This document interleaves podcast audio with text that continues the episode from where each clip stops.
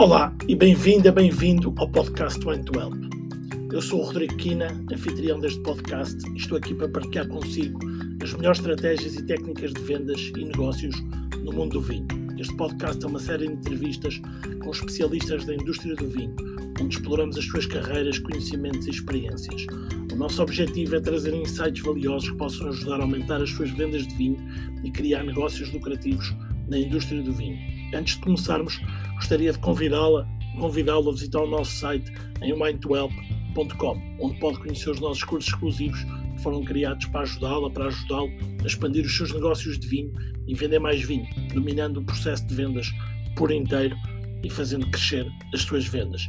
E não se esqueça de seguir-nos nas nossas redes sociais, subscrever o podcast na plataforma habitual e, claro, partilhar para se manter atual com as nossas últimas notícias e conteúdos exclusivos. Gostaria de agradecer ao nosso patrocinador, Mailboxes Campo especialista em envios internacionais de vinho e muito mais. Visite o site da Mailboxes para conhecer mais. Então, vamos começar a explorar o mundo do vinho juntos e vender mais vinho.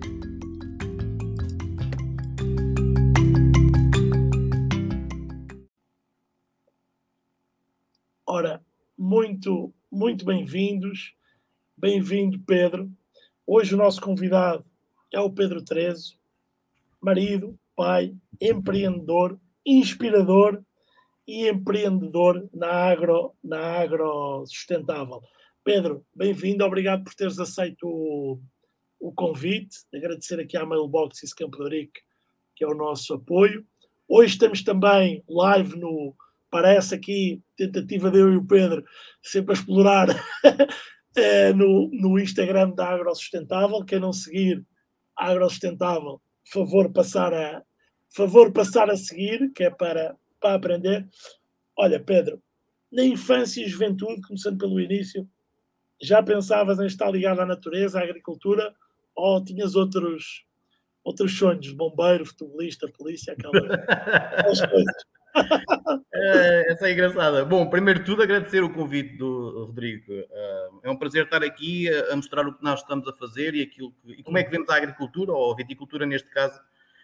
Um, sim, um, a, resposta é, a resposta é sim. Eu sempre tive ligado à agricultura. Eu venho de uma família, o meu avô, uh, tanto o meu avô da parte do meu pai, o, e tanto o, meu, o outro avô de, de, da parte da minha mãe, o avô materno, sempre tivemos uh, agricultura. O meu, o, o meu avô paterno, mais subsistência, não é? Aquelas.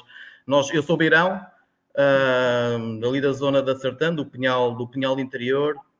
Um, o meu avô paterno uh, era, era agricultor de subsistência para casa, as batatas, o tomate, o feijão. Um, e o, avô, o meu avô materno era mais uh, empreendedor, era mais uh, tinha, tinha uma, uma fábrica de resina e portanto trabalhava com muita gente e, e sempre foi passava muito tempo com eles e, esse bichinho da natureza e esse bichinho de, de trabalhar um, cá, ficou cá e, e, e segui, uh, penso no nono ano ou no décimo ano, fizemos umas provas de, de, na altura de psicotécnicas e, e uma, das, uma das vertentes que, que dava era, era trabalhar com a natureza, trabalhar fora de escritório e, e, pronto, quando, quando concorri depois à universidade foi o, foi o seguimento que tive, foi, foi ir para, para a Engenharia Agrícola, Engenharia de Produção Agrícola em, em Castelo Branco. Muito bem. Um, sempre tive, sempre tive ligado, ligado à agricultura. Uh, fui para Castelo Branco em 95, onde conheci a minha, a minha esposa, a minha mulher. e, e, desde então, desde, 90, desde 98 que estamos, que estamos que namorámos e depois casámos e que temos uma, uma a Beatriz, uma miúda. Um, e pronto, foi, foi um percurso mais, eh, na altura, há bocado disseste, falaste na, na parte do empreendedor, eu lembro-me eh, ter, ter, gostar muito de brincar ao, ao risco, ao, ao monopólio, uh, com 13 ou 14 anos havia malta na minha rua que nós organizávamos os Santos Populares, e vendíamos sardinha, vendíamos para ganhar dinheiro para, para ir para as férias, para, eu sou de eh, nasci na beira, mas uh, normalmente quando me perguntam de onde, é que, de onde é que sou, digo que sou de Tomar. E temos ali a barragem de Castelo Bode e muitas das férias passávamos ali no Castelo Bode, íamos de bicicleta, uh, ganhávamos alguns trocados com os, com os santos populares a vender, a vender sardinhas, a vender bifanas, a, Uh, ia, ia muitas vezes para o Castelo Bode passar semanadas com, com o dinheiro que se, que se, angariava e que se juntava. E daí o bichinho.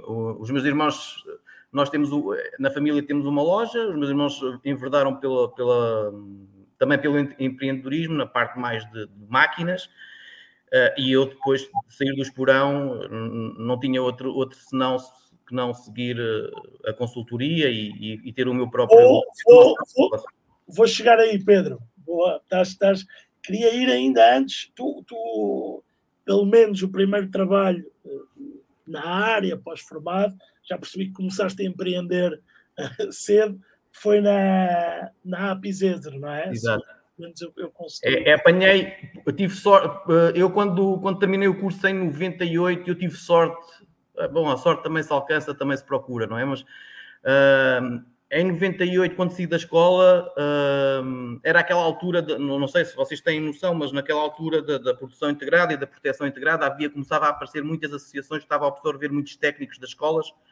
Okay. E eu tive a sorte, antes de acabar o curso, já estava a trabalhar. E, portanto, quando, quando apresentei a minha tese, já estava, já estava a trabalhar e isso deu-me deu ali uma alavancagem muito, muito forte tive um ano e meio na Apizesa, no fundão, uh, uh, saí de casa, uh, saí de casa em 95, em 98 estava, estava a trabalhar na, na zona do fundão, que depois deram uma área ali perto de Ferreira de Zezer, que era forte, e eu nem sabia, que era forte em fruta, em, em maçã, em pera, em, em pêssego, e aí foi, tive aí um ano e meio em casa, mas, saltar entre Castelo Branco, Fundão e, e Tomar, Uh, e depois em 2000 e, 2000 e 2001 saltei cá para baixo através de um anúncio que, que o Esporão pôs. Eu uh, concorri, foi um, por acaso foi um, ah, isto, uma, a malta é nova, não, não, não, não, isto ainda tenho pouca experiência, mas mandei currículo. E contactaram, fui à entrevista, e na entrevista até pensei, bom, uh, o engenheiro Amandio na altura perguntou-me, então Pedro, quer ir a Lisboa à, à, entrevista aos nossos escritórios ou quer vir ao Esporão? E eu na altura, ah, vou a Lisboa, como era mais perto de mar, vou a Lisboa. Mas depois desliguei a chamada e pensei: bom, que burro que tu foste. Podias ter ido ao Esporão, conhecer o Esporão e, e quiseste ir para Lisboa para o meio da confusão. Uh, e isso foi um episódio, um episódio engraçado. Mas pronto, depois, passado 15 dias, ligaram queriam contar comigo. Uh, entretanto, entrou também o Rui na altura, o Rui que ainda lá está, o Rui Flores. Uh, e pronto, o Rui continua. Eu, entretanto, depois uh, tive 12, 13 anos no Esporão passei, fui à Austrália, o Esperão deu-me muito. E, e tenho oh, Deixa-me só fazer uma pergunta. Na, na já havia vinha, já era o vinho, e a vinha é, já era quando, quando, quando vais para o Esporão que, que aparece esse, esse, esse mundo mais em força, não é? Uh, na Apizezer, uh, o forte era pomoides e pernóides, maçã, pera e, e mas também tinha alguns porque há muita policultura aqui nesta zona, nesta zona, na zona de Ferreira de Zezer, quem tem, quem tem o pêssego, a cereja, tem sempre um bocadinho de vinha porque faz o vinho para casa, ou, e, e, uma pessoa dava sempre ali uma, uma perninha e depois o que é que acontece? Aquilo depois metia subsídios e as pessoas também metiam a vinha ao subsídio e portanto também entrava muito, entrava muito na, na parte da, da viticultura. Um, é lógico que a gente quando sai da escola sai com, com, com os alicerces só, não, não, não, não, sabemos nada ou sabemos muito pouco, depois é a parte mais de estudo, falar com os agricultores, perceber uh, porque é que eles fizeram isto, o que é que aconteceu, e eles não percebem porque é que aconteceu, mas nós temos a base e conseguimos perceber. Bem, depois foi, foi, foi evoluir um bocadinho, andar, andar um bocadinho a pesquisar e depois a experiência de campo, uh, uma pessoa aprende, aprende muitíssimo quando, quando tu andas no campo e consegues perceber eh, fiz, esta, fiz esta aplicação ou fiz aquela intervenção e teve um impacto A, B ou C, isso, isso depois dá-te dá uma tarimba e dá-te um, um, um, um, feedback de campo que é, que é tremendo, é, é, tremendo, não é? Não, é, é uma experiência que tu nunca mais vais perder, não é? Tu acabas por, eh, ah, já vivi, já, já, já passei por isto e portanto como é que eu tenho que melhorar? Um, e portanto a experiência diz, numa atividade como esta, diz, diz muita coisa, mas também tens que andar muitas vezes a, a pesquisar Tens que andar muitas vezes a pesquisar o que é que o que é o que fazer porque isto é uma ciência e está sempre em mutação. Isso isso. Notas muita diferença de quando começaste em que parece que não mas uh, era outra internet não é? Uh, era outra o, o, o, iPhone se não estou em erro aparece em 2008 parece que, que já faz os smartphones para, fazem parte da nossa da nossa vida para tudo mas notas muita diferença nessa, nessa, eh, eh, nessa difusão do conhecimento e desse acesso. Eh, ou, já havia canais, por exemplo, isto no vinho, não é? As pessoas tinham que viajar mais para conhecer, para saber. Na tua área é a mesma coisa, ou seja, com, com a internet está muito mais fácil de tanto de, de, de recolher como de partilhar, partilhar conhecimento. Não tem nada, não tem nada a ver. Hoje uma pessoa pode montar um negócio. Eh, eu costumo dizer uma coisa. Eh, por exemplo, o nosso negócio. Eu sou administrador, eu sou diretor financeiro, eu sou diretor de marketing, eu sou diretor comercial e, e sou técnico, não é? Ou, ou, melhor, acima de tudo, sou técnico, não é? Uh, o que é que acontece? Eu tenho que ir embeber em alguém, tenho que ir embeber a mentores, tenho que ir embeber à internet, tenho que ir embeber a, a muito lado. O, o que é que quer dizer, sei lá, dias de pagamento, dias de recebimento. E isso eu não tenho essa base e tive que ir beber isso. E hoje em dia uma pessoa vai à internet e tem tudo, não é? É preciso é saber filtrar. Pesquisar, okay?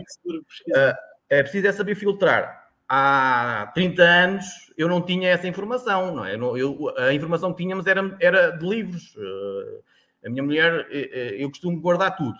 Eu sou um acumulador, então, de, de, de, informação, de livros e de coisas, sou um acumulador. Então, temos a garagem completamente forrada a livros e a, e a, e a, a papelada de, de, da escola, de fotocópias e, e, e, ela já me disse, tu tens que chegar à, à, à garagem e queimar aquilo tudo, ou deitar aquilo tudo fora, porque aquilo já não vale nada. Tu hoje vais à, vais à internet, tens tudo, fazes uma pesquisa qualquer, tens tudo, e aquilo já não, aquilo já ultrapassou, já não só há alfaias que a gente tem lá no, no, nos cardápios, como se costuma dizer, uh, e que nós já não utilizamos, portanto, isso não tem, não tem lógica nenhuma, não é? Há 20 anos utilizava o livro e utilizava os manuais, agora não, isso é, é impensável uma pessoa ir aos manuais, um, porque tudo, tudo evolui, não é? A gente chega à informação, hoje, hoje em dia é muito fácil chegar aos gurus uh, até mesmo falar com eles e perguntar-lhes dúvidas e eles automaticamente respondem. Se não te respondem hoje, amanhã ou daqui a uma semana estão-te a responder. Isso é,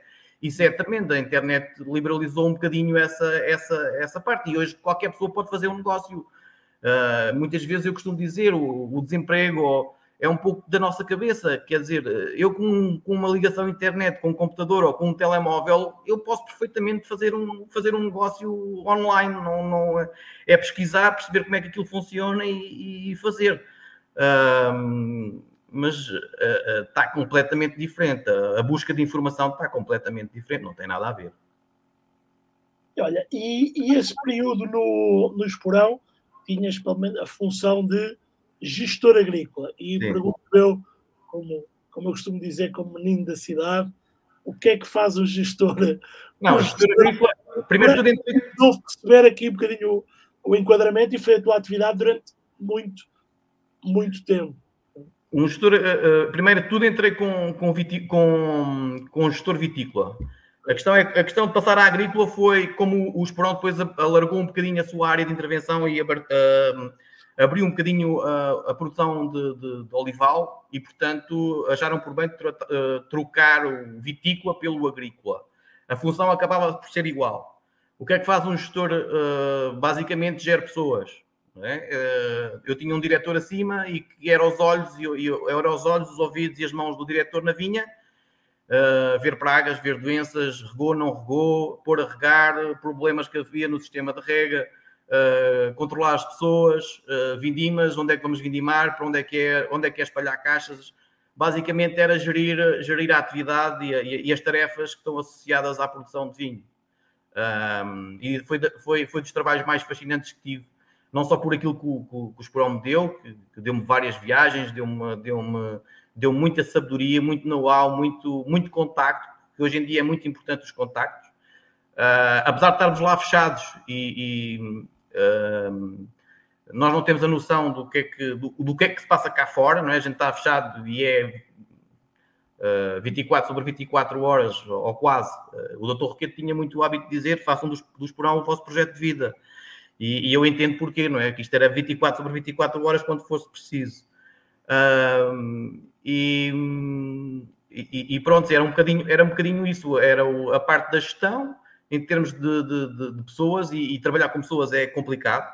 Nós tínhamos, na altura, tínhamos para aí à volta das 100 pessoas a trabalhar, contraturistas, tínhamos uh, muitos estrangeiros, uh, e os estrangeiros, quando são poucos, são fáceis de lidar, agora, quando são já muitos, depois aquilo acaba por, por, por ser mais complicado, porque depois são, são, são de diversos países, depois uns países não se estão com os romenos, não se estão com os ucranianos, há ali sempre, há ali sempre tricas, mas uh, deu-me deu deu muito de gestão humana e de gestão de recursos que, que, que, ainda, hoje, ainda hoje trago comigo, logicamente, é? e, muito, e muito conhecimento, e muito contacto, e muito... E, e, e quando começámos o projeto do, da Agrosustentável, uh, eu não queria, de certo modo, não queria ligar o meu nome ao Esporão, mas uh, em conversa com um professor do, do ISA, ele disse-me, Pedro, mas isso é uma prejuízo, pá, então tiveste 12 anos no Esporão e, e porquê é que não dizes, é pá, e pronto, e depois acabei por, por, eh, por fazer, abre muitas portas, comercialmente abre muitas portas, eh, eu quando fazia um, um contacto telefónico e dizia que tinha estado no Esporão era completamente diferente, a pessoa, ah, venha cá falar, venha cá falar connosco. Uh, abria muitas portas um, e pronto, e depois, e depois é, o, é, o, é o contacto que se tem com a, com a, com a realidade, não é? Que o podermos, o podermos uh, um, perceber e podermos testar novas, novas tecnologias, novas coisas, e isso é um, um isso é um back record muito, muito forte, é, é, é muito forte, não é? Não, um, queríamos investir em algum equipamento ou alguma coisa, uh, se houvesse lógica no equipamento, as coisas apareciam, não é? E a gente testava e, e, e andávamos sempre à frente. Mas. Uh, e, que o Esporão também faz, faz mudanças, não é? E... Sim, foi nessa, por acaso, foi nessa, nessa altura que o Esporão, depois em. O, João, o Dr. João Roquete entrou, não sei se foi em 2007 ou 2008, já não me recordo Uh, entretanto, houve um Natal que eu costumo falar nisso nas minhas, nas minhas apresentações, nos meus eventos, costumo falar muito nisso, que ele deu-nos um livro de biodinâmica, portanto, já naquela altura uh, estavam com ideias de mudar, portanto, estávamos em, em produção integrada na altura, e, e, e dar o livro à, à, equipa técnica, a todos os membros da, da, equipa técnica, dar um livro de biodinâmica era muito à frente. Eu tive que ler o livro, mas vou-te ser sincero, não, não o entendi na altura porque ainda Bom, em 2007... Eu ouvi um bocadinho outro dia da, da, da, tua palestra que estavas a falar sobre isso. Não, mas é, mas é mesmo... Mas é este livro de biodinâmica, não percebeste nada daquilo. Não, não percebi nada daquilo. Não percebi como é que é possível a Lua... A Lua tem, tem influência, mas como é que é possível... Epá, desculpem lá o termo, os cornos, os cornos de, de um animal, eu enterrar e depois aquilo passar, epá, uh, há ali muita coisa, muito, muita coisa que não entrava para um agrónomo ou para um engenheiro ou para um agrícola, não, não, não, muitas coisas não fazia sentido. E hoje, e hoje em dia não sigo a biodinâmica, percebo-a. Uh, agora, estou muito mais, muito mais aberto a essas coisas, não é? Porque uma pessoa vai entendendo, e, aliás, eu até acho que a biodinâmica, a, biodinâmica, a malta da biodinâmica comunica muito mal, e, e, é, se calhar é esse um dos problemas que, que, que, que é o problema da biodinâmica, porque eu vou-te dar um exemplo, nós estamos a trabalhar com microbiologia, a biodinâmica também trabalha com microbiologia é a forma como tu comunicas uh, a microbiologia ou como trabalhas a microbiologia que faz entender as pessoas, não é? Uh, os preparados, hoje em dia, já há extratos, as empresas já estão a começar a ter extratos disponíveis para aplicar na vinha e a biodinâmica também trabalha com extratos. Uh, eu acho que vai muito da comunicação. Nós é um bocadinho, a nossa comunicação e, é, é um bocadinho de, de, reativa, não é? Nós quando a vinha não tanto, mas, por exemplo, o olival e o amendoal é muito reativo. É quando as coisas estão mal é que a gente vai falar.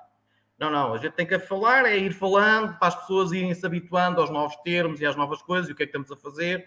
E, e não é de uma forma, é de uma, tem que ser de uma forma proativa, não de uma forma reativa. A, a reação é sempre a alguma coisa negativa. E a coisa negativa já está dita, já acabou, já não, já, já, essa, essa é, já está dito e depois é muito mais difícil mudar mentalidade e mudar o, o mindset da pessoa para, para, para, para olhar, por exemplo, para uma cultura uh, intensiva.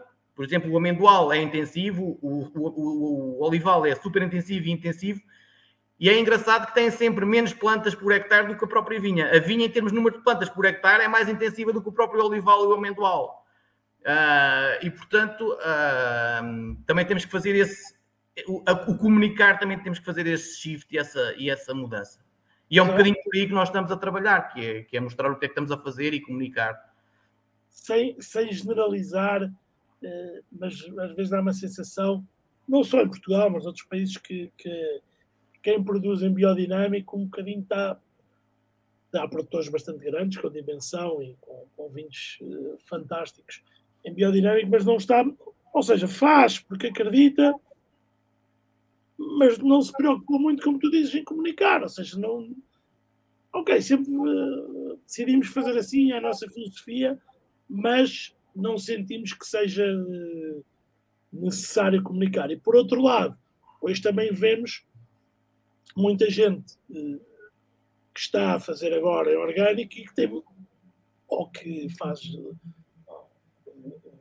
sustentável ou pseudo-sustentável, não vou entrar muito nessa área porque não, não é a minha área de, de expertise, tu poderás falar, mas que se preocupa muito em comunicar e se calhar o que está a fazer eh, está longe do que outros que não comunicam fazem. Não sei se me fiz entender, se faz sentido o que eu estou a dizer. Não, faz. Isso, isso eu, eu tenho a vantagem, eu, eu, neste momento, nós somos consultores, nós, nós temos a vantagem em relação a um técnico que está permanente numa, numa exploração, temos a vantagem de andar, por muito lado e ver muita coisa. E eu posso dizer que há, há coisas que me surpreendem pela negativa. Há, há, empresas a comunicar muito bem e que depois uh, é um desastre, é, é, qualquer coisa transcendental, não, não, não, não tem lógica nenhuma aquilo que andam a fazer. E a comunicação é top, é, é top, e, não, ninguém as leva presas, atenção. E há outras uh, que trabalham muito bem no campo, mas depois não sabem comunicar. Isso, isso, isso é como tudo, não, não, não, não mostram. E, e, e eu gosto muito de puxar pelas pessoas, por exemplo. Um, nós tivemos um evento e gosto. Uh, nós tivemos o ano passado um evento pela Feira Nacional de Agricultura. Levámos lá uh, casas que, estão um bocadinho na, na, retaguarda e que fazem coisas muito boas. Há, há, há projetos muito bons muito bons na área da, da, da, agricultura de conservação, da regenerativa, desta parte mais biológica, muito bons. Uh, e é esses, esses projetos que a gente tem que mostrar e que, que fazem andar o, a carroça, fazem, fazem ser a, a, a, são a charneira que puxa pelo resto, não é? Que, que, mas esses, esses, esses projetos têm que se mostrar e têm que se, as pessoas têm que saber que existem e como é que eles fazem. Eu muitas vezes, algumas vezes falo com, com o Rui Flores e ele diz-me: epá, a gente tem que saber é os projetos pequenos. Porque os projetos pequenos, um, o grande tem sempre muito dinheiro. O que as pessoas dizem é: o grande tem sempre muito dinheiro, faz isso porque tem muito dinheiro. Mas o pequeno faz porque acredita naquilo e muitas vezes traz mais, traz mais um, outras pessoas atrás do pequeno do que o próprio grande. Um, e portanto, isso é muito importante mostrar aos pequenos, os pequenos produtores o que é que eles estão a fazer, de forma é que eles estão a fazer. Uh, as cabeçadas que deram, que esse é muito importante. Uh, eu evitar dar uma cabeçada que aquele já deu e, portanto, isso é muito importante. E depois é a tal coisa que estávamos a falar há bocado, que é o, os WhatsApps, os, os, grupos. Isso é tremendo. Isso é uma ferramenta que é tremenda quando se junta uma carrada de técnicos e toda a gente mete ali a, o seu dele e está toda a gente ali a, a discutir coisas, não é? Isso é, isso é tremendo, não é? Uh, nós estamos com um grupo do WhatsApp de, de agricultura regenerativa com 130 pessoas, não sei, perto disso Pá, e aquilo sai dali ideias que é qualquer coisa, qualquer... todos os dias quase todos os dias estão-me a surpreender com uma coisa que vão fazer e uh, desde de, de plantar vinho em cima da erva, desde uh, coisas assim fora, completamente fora do que é normal e do que se vê. Pedro, o que é que é agricultura regenerativa? O que é que é agricultura regenerativa? Basicamente é, é trabalhar com a saúde do solo, aumentar a saúde do solo e, por consequência, uh, trabalhar a saúde da planta. Ok? Como é que se trabalha a saúde do solo? Basicamente é dar condições às próprias plantas uh, para elas uh, terem um solo saudável. E o que é que é um solo saudável? É um solo que, que as plantas, quando querem tirar, tiram. Portanto, não somos nós a forçar para ela tirar. Quando as plantas querem tirar algum nutriente, tiram. Uh, e a microbiologia tem que trabalhar para haver essa simbiose entre a microbiologia e a própria planta. Agora, uh, um solo saudável é quando a microbiologia está a funcionar eu a partir do momento em que ativo toda aquela microbiologia uh, de solo, a microbiologia vai fazer o, o, seu trabalho de aumentar a saúde da própria, da própria planta, da própria planta e da próprio, do próprio solo. E basicamente o que estou a fazer é acelerar, é um processo de, de aceleração que eu estou para aumentar a minha fertilidade do meu solo. Uh, agora, tem várias fases ou tem vários, tem várias. Uh, uh, não manter, o, não, não, manter o, o solo sempre coberto, entrar com os animais. Portanto, tem uma série de. Re... Não são regras, mas que são tarefas que nós temos que, que introduzir no nosso processo, que vão estimular essa microbiologia, que vão ativar essa microbiologia que o solo tem e que vão depois aumentar a saúde do próprio, do próprio solo. E uma pergunta relativamente específica para, para o vinho. Essa, essa melhoria do solo, da saúde da planta, imagino eu, da produtividade, não é? Óbvio, é, traduz também é, a, a prazo numa melhoria eh, do produto final. Ou seja, a minha pergunta é: o consumidor vai beneficiar, além de todos os outros benefícios óbvios da biodiversidade e da sustentabilidade, só falando do produto. Oh, oh, Rodrigo, vamos ver uma coisa. Eu, quando estou a falar de microbiologia de solo, depois há aqui uma vertente que é terroir, não é? Um, a microbiologia de, de, de, solo tem impacto no, no terroir, naquilo que nós chamamos do terroir. Se tem impacto no terroir, uh, logicamente, se eu estou a melhorar a atividade microbiológica do meu solo, vai ter melhorias. Mas a melhoria muitas vezes não é por aí. A melhoria muitas vezes é o facto de estarmos a trabalhar com a microbiologia de solo, ou a planta estar a trabalhar com a microbiologia, um, o processo energético, um, o processo energético de dar energia à própria planta uh, é muito mais eficiente, ok? E quando tu tens um processo de fotossíntese muito mais eficiente, tu vais produzir muito mais de tudo. Vais produzir a, a forma da fotossíntese é, origina glicose, origina um açúcar. E a partir desse açúcar, depois há a construção de todos os outros, das proteínas, dos aminoácidos, das gorduras, dos, dos hidratos de carbono, das vitaminas. Se tu tens uma planta muito mais densa, uma fruta muito mais densa, nutricionalmente, tu possivelmente, e de certeza absoluta, que vais ter muito mais densidade nutricional, muito mais qualidade no teu vinho. Ok? E portanto, essa é a base. Uh, uh, traz mais antocianas, traz mais uh, antioxidantes, traz mais de tudo e, portanto, logicamente que depois, em termos de produto final, o, o produto final vai ser diferente do que aquele que é agora. Ok? Porquê é que eu acredito nisto? Uh, eu acredito nisto porque começo e tenho uma, uma experiência e, e, acredito nisto porquê? Porque eu tenho o feedback daquilo que, que a gente anda a fazer. Uh, aquilo que nós fazíamos há há 10 anos, há 20 anos atrás. E, e, e há uma coisa que, que, neste momento me está a preocupar muito, que é, uh, em termos de alterações climáticas, em termos de produtividades das nossas vinhas, em, em abril, penso eu, abril ou maio, partilharam comigo uns dados da, da CVRA, em que nos últimos 10 anos uh, nós produzíamos 7 mil quilos em 2011 e este, o ano passado produzimos 5 mil quilos por hectare. Portanto, logicamente, numa perspectiva convencional, todos os vinhos tinham que ser bons. Se eu estou a produzir 5 toneladas por hectare, todos os vinhos têm que ser bons, certo? E isso não é verdade. Um, mas o que me preocupa muito é esta queda e esta, e esta tendência de queda das produtividades. Um, e quando tu andas na vinha e percebes que a, a, tendência de queda nas produtividades ou nas, nas produções, e quando tu não consegues valorizar o teu produto, uma coisa é tu teres eh, o teu vinho, ou seres em produtor engarrafador e consegues valorizar no vinho, não é? Essa quebra, em vez de venderes a 2, vendes a 2,5 ou, ou, ou 3, não é?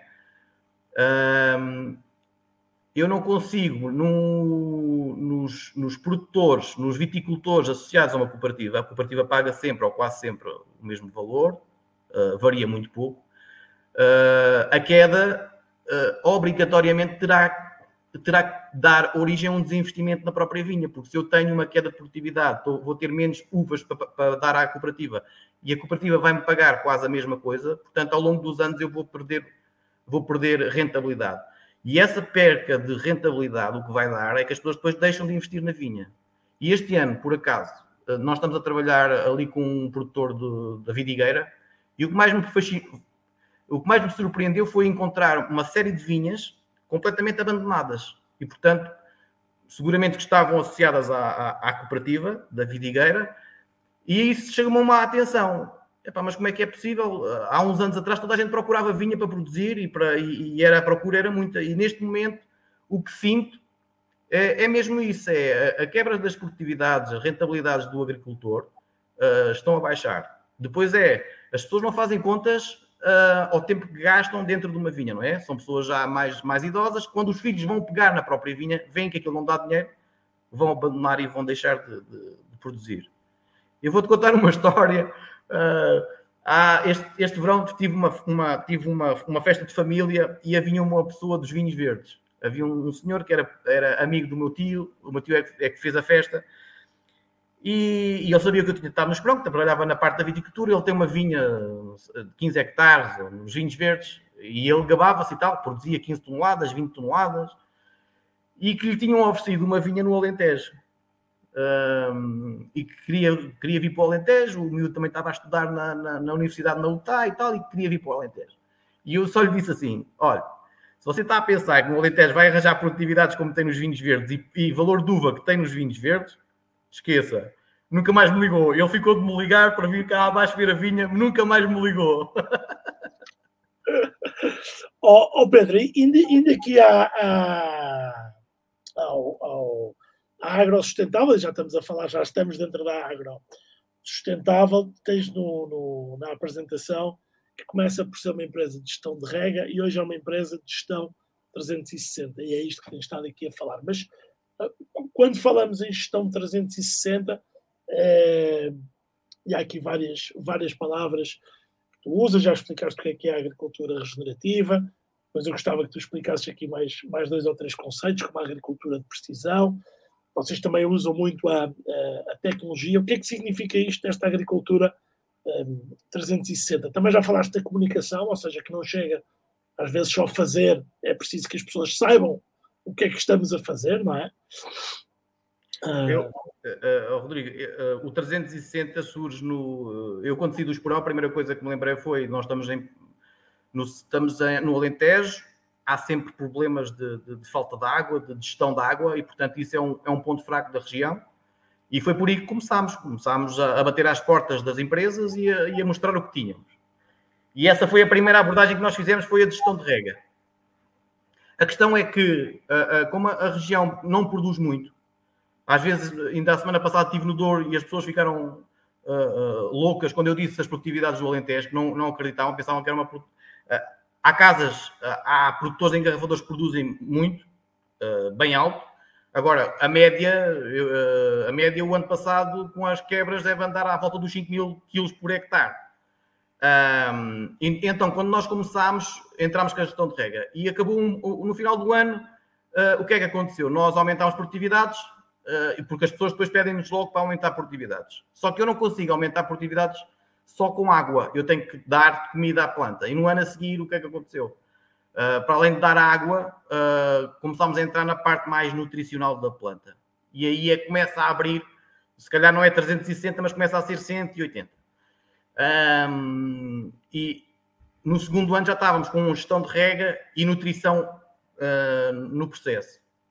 Depois, em 2017, há aquele, há, há, eu gosto de falar nisto porque é aquela mudança, aquele, o, o shift do, do, mindset, o, shift, a mudança de, de, mentalidade, que é quando nós uh, arrendamos uma vinha de 10 hectares e uh, às tantas, uh, em junho, julho, uh, normalmente depois a, a, atividade da vinha para, não é? fica tudo à espera das, das, das vindimas, Uh, mas há sempre aquele problema, uma, uma outra praga, um ácaro ou uma, uma cicadela, que são um, duas pragas aqui da vinha do Alentejo, um, e naquela altura íamos de férias num, num sábado, aquilo era uma quinta-feira ou uma quarta, e, uh, uh, e eu pensei, começou, comecei a ver a cicadela e pensei, bom, vou ter que tratar, até, até ir de férias vou ter que tratar. E quando vou, uh, o período era ali muito limitado, e eu pensei, bom, vou ver o que é que tenho ali de stock. E tinha, tinha um produto, tinha-me dado um colega que tinha andado a estudar comigo em Castelo Branco, o Luís, e aquilo era nutrição. e eu disse, pá, telefone ao Luís, oh, Luís, estás-me a dar nutrição, mas, mas estás louco, ou quê? Passa cadela, uma, uma praga. E ele disse-me só assim: pões isso e depois a gente conversa. E eu, tudo bem. O que é que aconteceu? Fui de férias, pensei que quando chegar à vinha está toda queimada, não é? O bicho andou lá e já, já, já queimou aquilo tudo.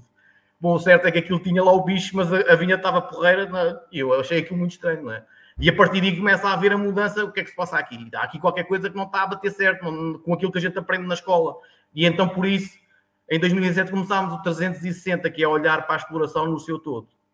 Okay? Começas a pesquisar da nutrição, nutrientes que, que, que reduzem uh, a incidência de doenças, o cobre, o enxofre, a utilizá-los não como fungicidas, mas como uh, nutrientes. Uh, os molibdénios, os ginkgos, também têm impacto depois nos metabolismos da própria planta e na saúde da própria planta. E então aí começamos a abrir o conceito mais ao 360, que é olhar um bocadinho para, uh, para a envolvente da, da própria parcela, da, das sebes que nós temos na, na, na, parcela, para a entrelinha, que é uma área que muitas vezes a gente deixa ao abandono e que nos, uh, uh, em que perdemos muito dinheiro para manter, é os herbicidas, é, é a passagem com o trator, que é o, a compactação que o trator faz, é o, o desgaste do trator, o gasóleo, o, o, desgaste das peças, dos equipamentos. Portanto, uh, e começámos a, a, a, trabalhar num conceito que é eu olhar para a minha vinha, se eu tenho, sempre, se eu tenho 4 hectares, eu tenho que investir em 4 hectares. Porque se eu estou só a investir só na minha linha de vinha, eu só estou a, um terço da minha, linha, da, da minha vinha que eu estou a trabalhar e estou-me a preocupar. E então começámos a olhar para a vinha no seu todo para a interlinha, para as chefes, para, para a envolvência, para a natureza, e depois começamos a perceber que é a diversidade que eu tenho dentro da minha vinha que me vai trazer, em termos de resistência de, a pragas a, a, e a doenças, a, e daí o, o, tal conceito 360, ok? não vai só da gestão, de, por isso é que começámos com gestão de regra, entramos com nutrição e agora olhamos para o todo. Um bocadinho eu costumo dizer muito que é um bocadinho como nós. Se nós uh, não olharmos para, para, para, a nossa saúde física, se eu não fizer exercício físico, se não fizer, se não tiver uma alimentação uh, equilibrada, se não beber muita água, eu vou muito mais vezes ao médico do que se, se tiver esse cuidado pelo, comigo mesmo. E, portanto, trazer um bocadinho do, do nosso para a planta que, uh, eh, um, ao fim e ao cabo, acaba por ser, por ser idêntico. E é um bocadinho nessa, nessa, nessa ótica que depois temos o conceito 360, que é olhar para o tudo da exploração. Ok, vou, vou, vou já voltar aí, mas voltar aqui um bocadinho atrás. O, o Real Almeida pergunta: a agricultura regenerativa é possível implementar numa vinha em terroir barro? O terroir, o, o que chama é, é solos argilosos, certo? Portanto, os solos. Diga? Diz? Sim, sim, sim, sim, sim Pronto. Um, o sol barro, o, sol, o que chamam sol barro, solos muito argilosos têm uma capacidade depois de muita, de muita retenção de água e têm uma capacidade uh, elevada de compactar, ou seja, quando passa máquinas, quando passam equipamentos, e aí faz toda a lógica nós uh, trabalharmos numa ótica de regenerar, trabalhar com microbiologia, com cobertos vegetais, que é aquela cultura, aquela cobertura que nós pomos nas entrelinhas de vinha. Uh, agora, o que nós pomos na entrelinha da vinha é que tem que ser diferente de uma, de uma perspectiva, de um solo que se calhar é mais arenoso ou é mais pedregoso ou é, é, é diferente. E portanto eu, eu, eu, costumo dizer que o coberto vegetal, a cobertura que nós fazemos da nossa entrelinha tem que ser ajustada àquilo que o solo nos quer, nos quer, nos mostra ou as dificuldades que ele tem. Se o excesso de barro, se o excesso de água se, se é um problema, então temos que intervir e perfeitamente a, regenerativa dá para trabalhar isso e dá para melhorar melhorar, melhorar essas características do próprio, do próprio barro, isso não, sem dúvidas. Boa. Rui, esperamos, esperamos ter ajudado. Uh, Pedro, o que é, que é agricultura de precisão e onde é que entra aqui nesta gestão 360 a tecnologia? Que eu imagino que tem um papel também muito importante nisto tudo, na monitorização, em não, a tecnologia, a tecnologia é, é, é, aproveitar aquilo que existe no mercado e, e pormos a tecnologia a, nossa, a nosso favor. Um, a atividade agrícola, ou a produção agrícola, ou a produção de vinho, de uvas, uh, é uma atividade económica como outra qualquer. Ok? E, portanto, eu quando estou a investir numa, numa vinha, eu preciso perceber alguns indicadores. Onde é que eles estão? Basicamente é, vamos imaginar aqui um exemplo, por exemplo eu faço uma, a recolha da, da, análise no talhão 1. e ponho, quando recolho a um, análise de solo, quando recolho essa análise, vou ao Excel e ponho tudo em, em linhas, não é? A quantidade de azoto, a quantidade de fósforo, a quantidade de, de, de magnésio, a quantidade de cálcio. E isso, o Excel uh, só mostra o sítio que é. Mas se nós transformarmos essa informação num mapa, e isso estamos a falar já de digitalização, georreferenciar alguma, temos a tirar uma amostra, georreferenciar por GPS essa amostra, um, há a transformação dessa linha Excel num mapa, onde eu tenho a minha parcela, onde eu tenho numa zona que tenho mais quantidade de azoto, menos quantidade de azoto, e portanto o que eu vou fazer é focar algumas atividades, algumas tarefas, aplicação de determinados insumos, de determinados produtos, de, de fertilizantes, num determinado sítio onde ele está mais baixo, em relação ao outro que está mais alto e que não preciso de aplicar tanto. E, portanto, aí, em termos de precisão, o que, ela, o que a precisão me vai dar é basicamente uma redução de custos. Em termos, ou seja, não trato tudo como chapa 5, ou seja, vou precisar de 100 kg de, de azoto e vou aplicar os 100 kg pelo, pela parcela toda, mas vou precisar, se calhar, de 5 numa determinada, 5 kg numa determinada zona, 4 noutra, 20 noutra, e a própria, o próprio o equipamento vai libertando esses quilos ao longo que vai, vai, vai espalhando ao longo da parcela e, portanto, uh, através de sinal de GPS, através, através de um mecanismo hidráulico de, de, abertura e fecho de válvulas, e, portanto, isso uh, estamos a falar num, numa perspectiva de, de, aplicação de fertilizantes, mas uh, agora começa a haver também em termos de, de, de SEB, de canópia. Quanto mais canópia, mais densidade de canópia tenho, mais ele vai libertar água para, para tratar quando tenho menos densidade de, de, de, canópia, ele vai libertar menos água. Portanto, e depois há a poupança. Basicamente, a, a, a viticultura de precisão que me vai dar é informação sobre as minhas parcelas.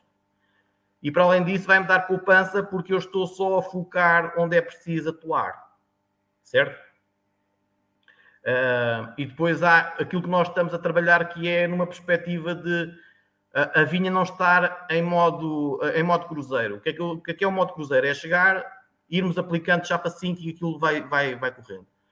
Uh, aqui a questão é, como é uma atividade como outra qualquer, eu tenho que ter objetivos a médio e longo prazo. Eu tenho que ter indicadores, que tenho que ter KPIs que eu tenho que medir na minha vinha. E então preciso ter a minha baseline, o ponto inicial. E então há determinados indicadores que a gente vai tirando Vamos mapear a variabilidade espacial desses indicadores e perceber daqui a 5 anos como é que eles estão.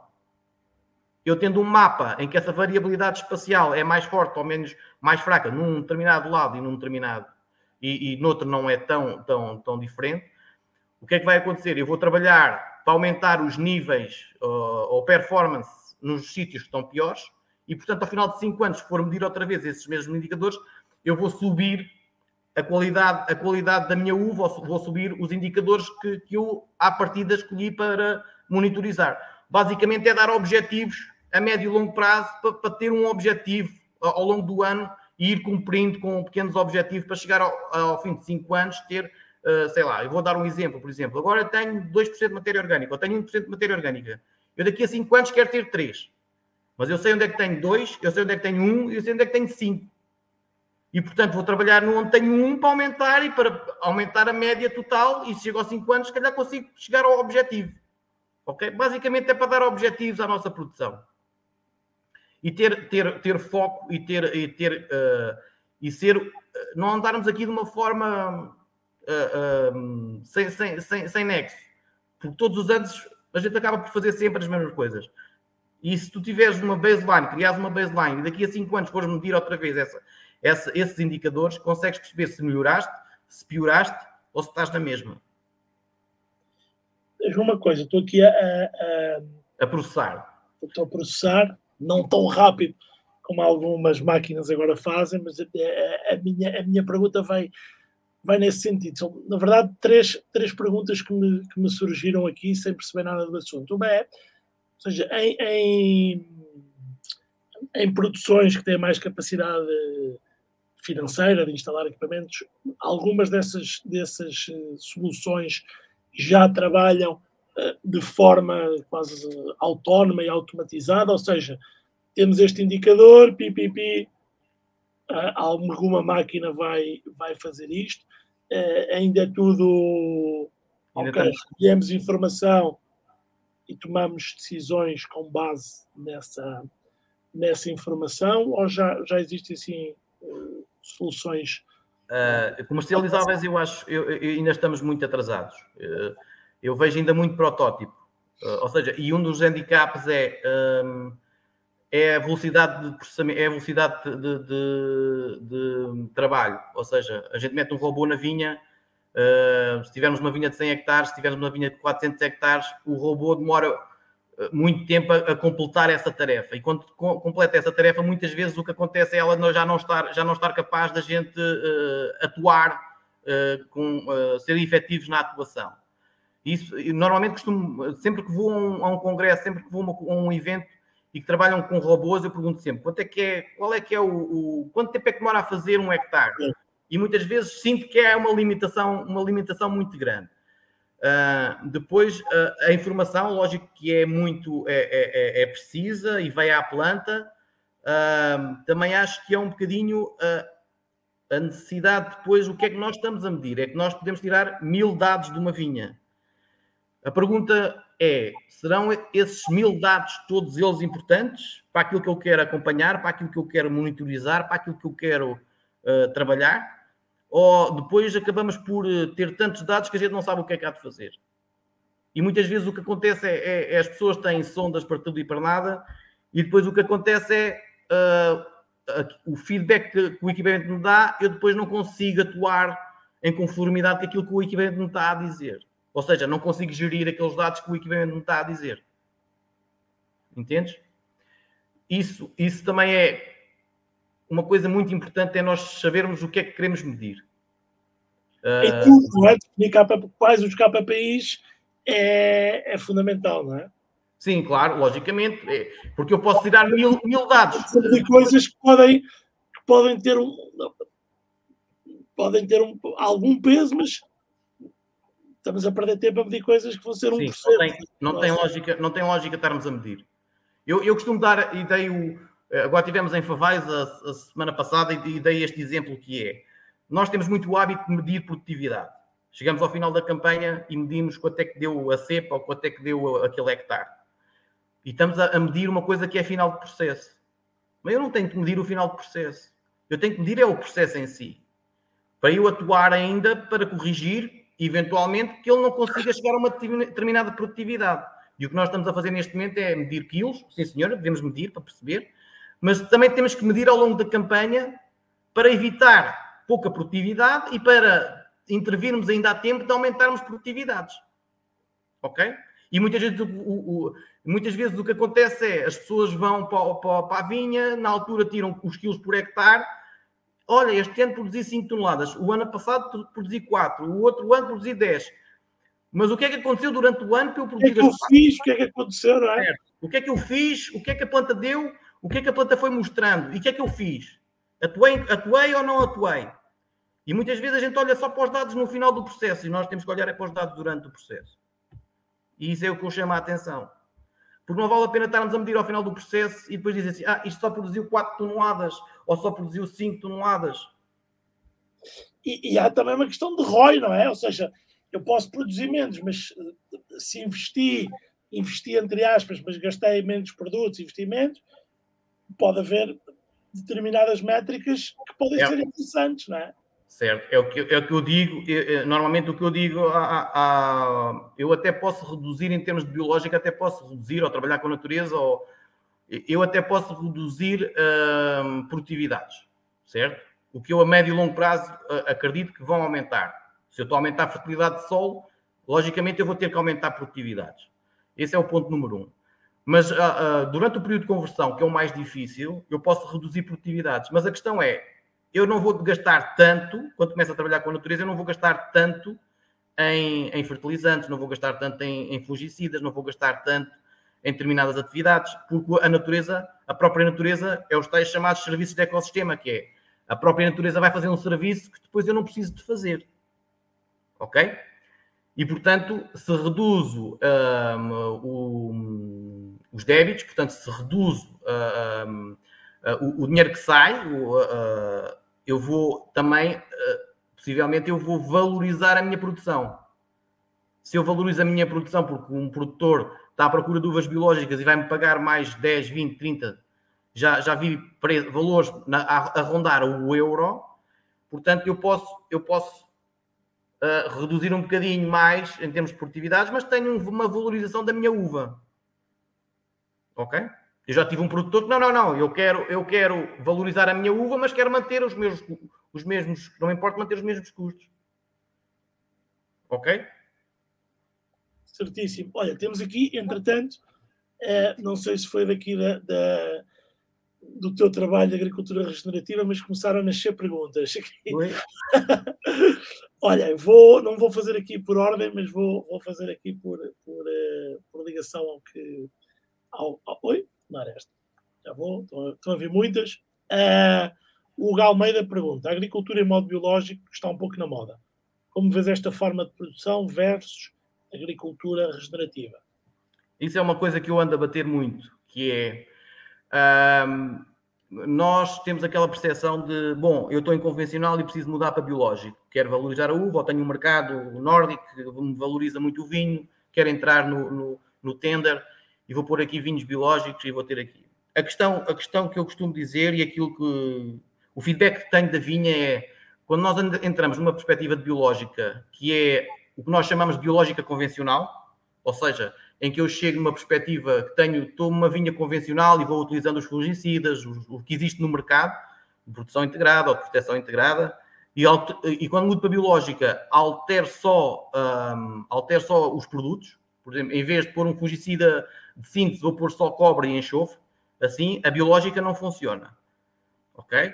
Temos que olhar numa perspectiva de mudar de mentalidade, ou seja, temos que trabalhar numa perspectiva de saúde, aumentar, como é que eu posso aumentar a saúde do sol? Como é que eu posso aumentar a minha saúde da planta? Se nós nos fizermos essa pergunta, a minha perspectiva perante a vinha, aquilo que eu vou fazer à minha vinha, em termos de proteção fitossanitária, é completamente diferente se eu pensar ou se eu continuar numa perspectiva convencional que é o eliminar. E o que estou a fazer numa perspectiva da agricultura biológica convencional é trocar fatores de produção.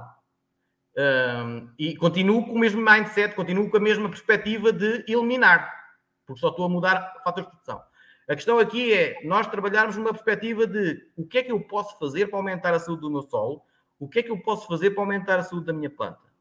E a partir daí, a mudança é completamente diferente. Os produtos que eu vou utilizar, há de ser muito mais à base de nutrição, há de ser muito mais à base de, de, de monitorização e perceber como é que está a planta Há indicadores, nós trabalhamos com indicadores que nos indicam, em termos de saúde, como é que está a saúde da planta, os açúcares da planta.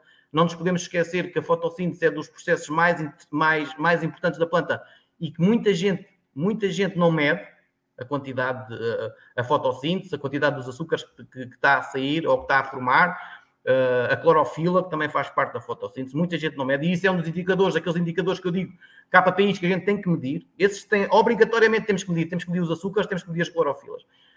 Quando começamos a perceber saúde de planta e saúde de solo, começamos a ter uma perspectiva completamente diferente. Em vez de eliminar, é regenerar. Em vez de utilizar o cobre como fungicida, eu vou utilizar o cobre como nutriente. Ok? Quando eu começo a olhar para o meu coberto vegetal e quero investir, eu, eu vou-te dar um exemplo, por exemplo, nós apanhámos aqui um investidor brasileiro que veio de Portugal para produzir vinhos biológicos. E no primeiro ano, quando nós entramos logo em setembro, a seguir à, Vindima, nós entramos uh, e das primeiras coisas que fiz foi, uh, naquela entrelinha, eu mandei fertilizar com fósforo orgânico, com fósforo de, de, autorizado em agricultura biológica. E o encarregado virou-se para mim e disse assim: Você é louco, como está a fertilizar o, a, a, a entrelinha em vez de estar a fertilizar as plantas? As plantas estão sustentadas em alguma parte. Portanto, o que eu estava a tentar era melhorar o meu solo, porque depois as coisas estão em, todas interligadas. A gente não sabe o que é que se passa por baixo dos nossos pés. Certo? E, portanto, a, perspectiva de olharmos para a saúde do solo Uh, e quando se olha para a saúde do solo e a saúde da planta é completamente diferente de uma perspectiva mais de eliminar e de agricultura biológica convencional. Se vocês, se o Hugo, era Hugo, não sei, acho que era Hugo, não é? Se o Hugo vai à procura da, da biológica convencional, uh, as coisas têm muita dificuldade em, fun em, em, funcionar. Primeiro, vão baixar produtividades, porque estão a trabalhar numa perspectiva de reativa e não numa perspectiva de proatividade. Ou seja, eu quando estou a trabalhar numa saúde de planta, saúde de solo, eu tenho que trabalhar numa perspectiva, tenho que, constantemente tenho que alimentar a planta para ela ganhar resistências, e não é chegar quando tenho um problema de infecção ou quando tenho um problema de praga e ir atuar, eu tenho que preparar a planta, tenho que aplicar determinados nutrientes, tenho que aplicar determinados compostos de carbono, tenho que aplicar algas, tenho que aplicar determinados compostos que dão uh, saúde à planta. Para quando vier o problema, a planta estar muito mais resistente. E quando vem o problema, a planta está resistente, logicamente que se vai, uh, pode aparecer, já nos apareceu uma mancha ou duas manchas, mas depois que secam. Ok? e, portanto, a planta estando muito mais saudável, é muito mais fácil depois de trabalhar em termos de saúde. No fundo, trabalhamos no sistema imunitário da planta. Certo. Matamos certo. fazer, tornando-a mais resistente. Certo, um bocado como nós, um bocado como nós. Se nós formos só comer, se formos só comer uh, batatas fritas, uh, vamos estar doentes quase sempre, vamos muitas é, vezes ao médico. Tirando, tirando Warren Buffett, o resto dos mortais. Vocês não são multimilionários, portanto não podem comer hambúrgueres e batatas fritas todos os dias e Coca-Cola. Não, é um bocadinho, é um bocadinho a, a, mudança a mudança daquilo que nós, como nós pensamos a, a, produção. Ok? É perceber, eu não posso ser reativo porque tinha soluções reativas, eu tenho que ser proativo, porque só tenho uh, soluções que me deem Uh, só vou, vou aplicar as soluções que me dão, uh, uh, que me favorecem a saúde da minha planta. Se eu beber muita água, se eu comer legumes, se eu comer muitos, muitos vegetais, logicamente vou estar muito mais resistente do que, do que, do que se não, não o fizer.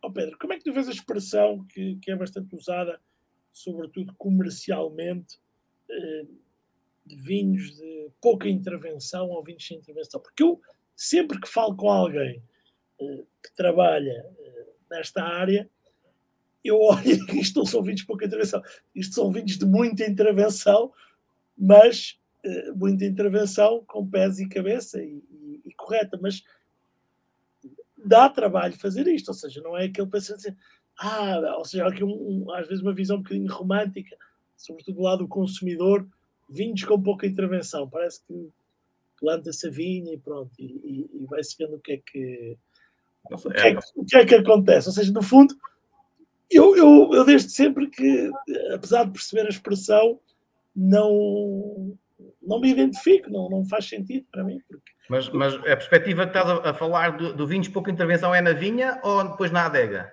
Não, é que eu não sei o que é que essa expressão quer dizer. Ou seja, a, a minha provocação é porque essa expressão não é concretizada, não é?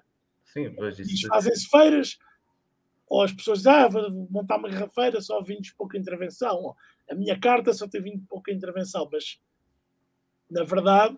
Uh, tem que haver muita intervenção, uma intervenção saudável, mas tem que haver. Eu acho, eu acho que essa intervenção, eu, eu acho que essa intervenção vai muito da vinha, daquilo que fazemos na vinha e do período do, da, da, colheita.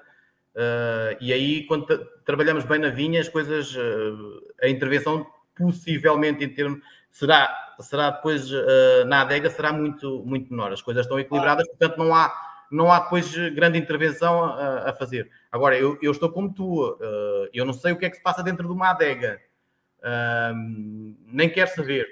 Uh, ou seja, o que eu já sei, basta. mas muitas vezes é por marketing, não é? É como, é como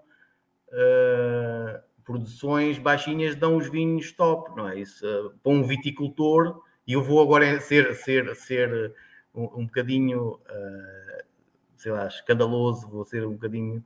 Uh, não é só as vinhas de 2 ou 3 mil quilos que dão os tops, não é? Uh, tudo vai depender do meu painel solar. Há bocado falei de um processo energético que é a fotossíntese. Eu, quanto mais painel solar tiver na minha planta, maior capacidade tem a minha planta produtiva e, portanto, eu posso ter 20 top, eu posso ter 20 top com 10 toneladas por hectare. Não é um sinónimo, eu digo isso muitas vezes, ser pouco não é sinónimo automático de qualidade. De qualidade. E, fosse, e, eu não sei se tens essa oportunidade, mas há de ter essa oportunidade. As vinhas de sequeiro, possivelmente, dão os piores vinhos que existem. Desequilibrados, pelo menos as uvas vêm todas desequilibradas, falta-lhes muita coisa, uh, mas muitas vezes vendem essa ideia do sequeiro é que é bom, porque produz pouco, mas depois a uva não vale, é palha, quase, não é? como eu costumo dizer. Mas isto são outras conversas, outras conversas. Tenho aqui mesmo muitas, muitas perguntas e, e, não vou ser egoísta, vou, vou dar aqui andamento às perguntas de o, o Rui Almeida, que já perguntou há bastante tempo, e isto deve ter muitas respostas, mas quais as soluções com pragas neste tipo de agricultura? Bom, uh, isso, essa, essa, essa pergunta uh, eu até considero, até considero não, não, não, hoje telefonaram quatro pessoas a perguntar como é que eu tratava dos hackers. Primeiro de tudo, uh, na escola nós aprendemos que o azoto é, uh, aumenta a sensibilidade das plantas às pragas e doenças. Uh, a questão é essa mesmo, é nós não medimos os azotos que temos dentro das nossas plantas. E normalmente o que tenho apanhado, eu vou, eu vou, vou eu, há, eu não me lembro de ter tratado há sei lá, quatro anos para os hackers. Não, não me lembro. E este ano, uh, este ano já, já recebi chamadas, hoje foram quatro a perguntar uh, o que, é, o que fazer. Muitas vezes é essa gestão dos azotos que a gente tem que fazer e que não, nós não, não, não, acompanhamos. Que é, dentro da minha planta eu tenho diversos tipos de azoto. Tenho azoto, tenho azoto, o nitrato, tenho azoto, o, o amoniacal, o amoníaco e tenho o, o azoto total. E isso, a gente controlar esses azotos, e há a forma de os controlar, nós estamos a controlar através de análises, análises de, de, de folhas, de seiva. Eu, se controlar esses azotos, eu consigo aumentar, e a saúde da planta depois vai por aí, que é, se eu uh, trabalhar metabolismos para, para fazer desaparecer esse tipo de azotos, os azotos de síntese, os azotos, os nitratos e os amónios, uh, e transformá-los rapidamente em proteínas e aminoácidos e proteínas, uh, os azotos ficam numa forma que os, que os, insetos já não gostam e, portanto, uh, abandonam ou já não. Uh, houve uma coisa engraçada que eu li, e, ou li ou foi num podcast, já não, já não foi num podcast, que dizia assim: um, os insetos só gostam das plantas doentes. e, portanto, é transformar um bocadinho, se nós olharmos para a saúde da própria planta, se os azotos estiverem, se formos controlando os azotos dentro da planta, o que nós queremos é a proteína, o que nós queremos é o aminoácido e não é os nitratos, porque quem é que vai comprar fruta ou quem é que vai comprar uma alface com nitratos? Ninguém compra, não é? O que nós queremos é rapidamente transformar esses nitratos em aminoácidos e proteínas.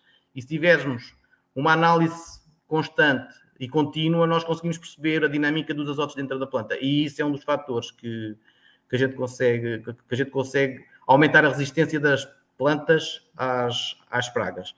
E outra é os açúcares uh, os açúcares, a, tal, a mesma análise de seiva dá também a quantidade de açúcares uh, e que está relacionada com a fotossíntese. Se eu trabalhar a fotossíntese e aumentar a quantidade de açúcares, um, açúcar simples vai se ligar a outro açúcar simples, ok? Eu vou ter aumentos de cadeias de açúcares. Os insetos só comem, só picam e só chupam o açúcar simples. Se eu tenho cadeias longas de açúcares, eles não conseguem, não conseguem transformar essa cadeia longa, portanto, acabam por depois acabam por morrer o que, o que eu quero é aumentar as cadeias dos açúcares dentro da planta e isso também é tal análise que eu estava a dizer que são indicadores que a gente vai controlando ao longo da, da campanha e que depois nos dá, são úteis para perceber se a planta está saudável ou não está saudável. E depois vão ter impacto depois na produtividade final. Porque se eu tiver uma planta, e o que nós temos apanhado é, se eu tiver uma planta com mais aminoácidos e mais proteínas, eu vou ter produtividades muito superiores a uma planta que tem menos aminoácidos e proteínas. Isto é um bocadinho complicado, isto é um bocadinho complicado para quem é, para quem é leigo nesta, nesta, nesta parte. Já vimos que temos aqui bastantes pessoas que são, que são, que são produtores, inclusive eh, algumas são alunos do Wine to Well, portanto eu sei, sei quem são, onde produzem, etc. E temos aqui uma pergunta da, da Ana Luís. Boa noite. Na ótica de uma pequena produtora, não existe viticultura regenerativa sem agricultura de precisão, correto? Porque seria um risco. Ela continua. Um exemplo prático: utilização de coberto vegetal. A dada altura, não poderá existir competição com a videira em termos de nutrientes e água? É, é, é, assim, isso é possível que aconteça, atenção. A questão é que nós vamos medindo, conforme temos indicadores, alguns indicadores vamos medindo ao longo da campanha, nós percebemos um indicador simples numa vinha, que é uh, todas as semanas andarmos com uma fita métrica a ver o tamanho dos pâmpanos. Os pâmpanos são aqueles lançamentos que a planta verdes que ainda vão crescendo. Se nós todas as semanas formos controlando esse crescimento, nós conseguimos perceber o impacto e ou se temos que atuar e como é que temos que atuar. Se eu tiver um crescimento que é uh, uh, exponencial, eu não tenho problemas de, de, de, de, água, não tenho problemas de, nutrientes. Mas quando começa, se, for no, se ainda for cedo, cedo e estamos a falar em, ju, em, em maio e, e, e, o crescimento deixa de ser exponencial para ser para fletir o crescimento, eu já estou a ter problemas, portanto já não estou a crescer, a planta já não está a crescer. Logo aí é um, é um problema, não é? Já, já, eventualmente o meu coberto está a competir e o que eu tenho que fazer é cortar o meu coberto. E o meu coberto o que é que vai fazer? O meu coberto, quando eu corto o meu coberto, o meu coberto vai, as ervas que eu tenho, ou as, as, as plantas que eu tenho no meu coberto, têm nutrientes. E, portanto, esses nutrientes vão entrar num processo de reciclagem e vão aumentar a disponibilidade desses nutrientes para a planta. E é aqui que entra, por exemplo, uh, um serviço de ecossistema dos cobertos vegetais, que é, eu quando estou a cortar, essa, esse coberto vegetal tem uma quantidade de azoto, uma quantidade de fósforo, que vai entrar no sistema de reciclagem e vai fornecer esses, esse, esses nutrientes depois à própria planta. Se eu estou a proteger, outro serviço do ecossistema é, se eu estou a fazer um mulching, se eu estou a proteger, quando corto o meu coberto, se eu estou a proteger o meu solo, o solo não vai transpirar, não vai transpirar tanto do que se ele tiver uh, uh, nu uh, a levar com o sol. Portanto, se eu tiver uma proteção, uma camada protetora, o meu, o meu coberto vai me favorecer. Portanto, eu estou a proteger também a transpiração do meu solo e, portanto, estou a aumentar a disponibilidade de água para as próprias plantas. É o outro serviço de ecossistema que nós estamos a trabalhar. Ou seja, aumentar a fertilidade, aumentar a disponibilidade de água para as plantas e, portanto, vou ter possivelmente menos necessidades de água de rega. Portanto, vou reduzir custos, por exemplo, de energia ou, ou de água. Ok? Não sei se respondi. Uh, uh, espero ter respondido. Eu acho que sim. Eu acho que sim. Pelo menos eu acho que percebi alguma coisa. Olha, outra, uma pergunta da Sandra Rodrigues. Para iniciar a mudança, por onde começar? Primeiros passos, mas aplicáveis em larga escala. Primeiro ligar para o Pedro. Ora, boa, essa é boa pergunta. Boa pergunta. Uh, mudar o mindset. Mudar o mindset, uh, como é que a gente muda o mindset? Ainda por cima, quando temos uma administração que não quer ou que está com muito medo. Uh, eu estou, entrei este ano num projeto, eu entrei neste ano num projeto, e se calhar vem, vem, vem, vem a propósito, não vou dizer quem é o projeto, que recebeu um jornalista de uma revista de referência e então eles eh, disseram que o Enol estava a dizer que ia mudar para, para biológico este ano. E o jornalista Epá, vais mudar para biológico. Olha que fulano tal mudou para biológico e perdeu a produção toda. Uh, e isto assustou o Enol. Como se compreende, o Enol telefonou-me logo a seguir a perguntar: Epá, uh, eu só disse assim: se as coisas não correrem bem, a gente pode voltar um bocadinho para trás. Se vocês não estão confortáveis, a gente pode voltar um bocadinho para trás. Não quer dizer que a mudança seja 100% tudo. Eh, podemos, no caso do enxofre e do cobre, que é aquilo que nós estamos a utilizar, ir moderadamente, ao longo dos anos, reduzir esta aplicação, porque também sentimos conforto. E depois é muito uh, o, o, mindset, mudar o mindset é percebermos como é que a gente muda o mindset, é uh, termos a capacidade de medir para nos dar conforto na nossa tomada de decisão. Porque o que falha é nós não termos conforto na tomada de decisão, ou termos medo, ou termos receio de. A partir do momento em que eu começo a medir determinados indicadores e começo a ter conforto em algumas decisões que vou tomando, um, por exemplo, uh, nós, por exemplo, neste, neste caso do biológico, o que ficou estabelecido foi: vamos fazer biológico, se acontecer alguma, algum azar, mudamos a estratégia e, e vocês continuam com o convencional. Neste momento, temos um tratamento nutrição e a ideia será sempre continuar com o processo até haver alguma. Espero que não haja nenhuma, nenhum problema, mas até ao final para mostrar que conseguimos mudar. E nesta perspectiva, o, a, mudar o mindset é, primeiro, indicadores para medir uh, e depois começar a testar. Ou seja, a primeira ferramenta que se pode fazer é um coberto vegetal.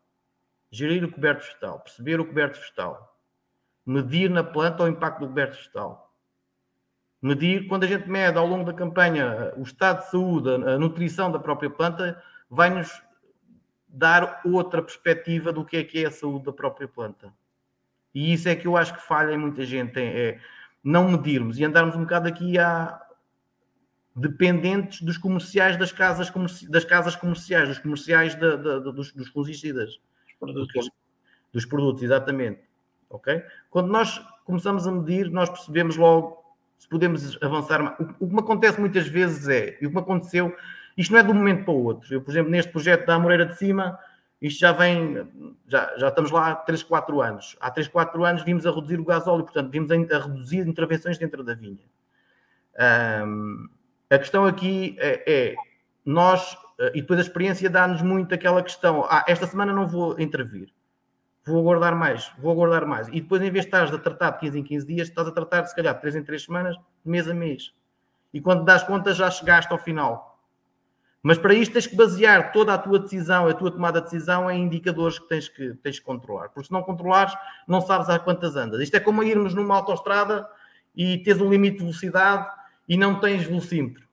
Não, é? não sabes a quantas vais, vais em excesso de velocidade ou, ou, ou se não vais. E podes levar uma multa. Ok? E aqui os indicadores são muito importantes. Agora, que indicadores é que eu vou medir? Tenho que falar com o Pedro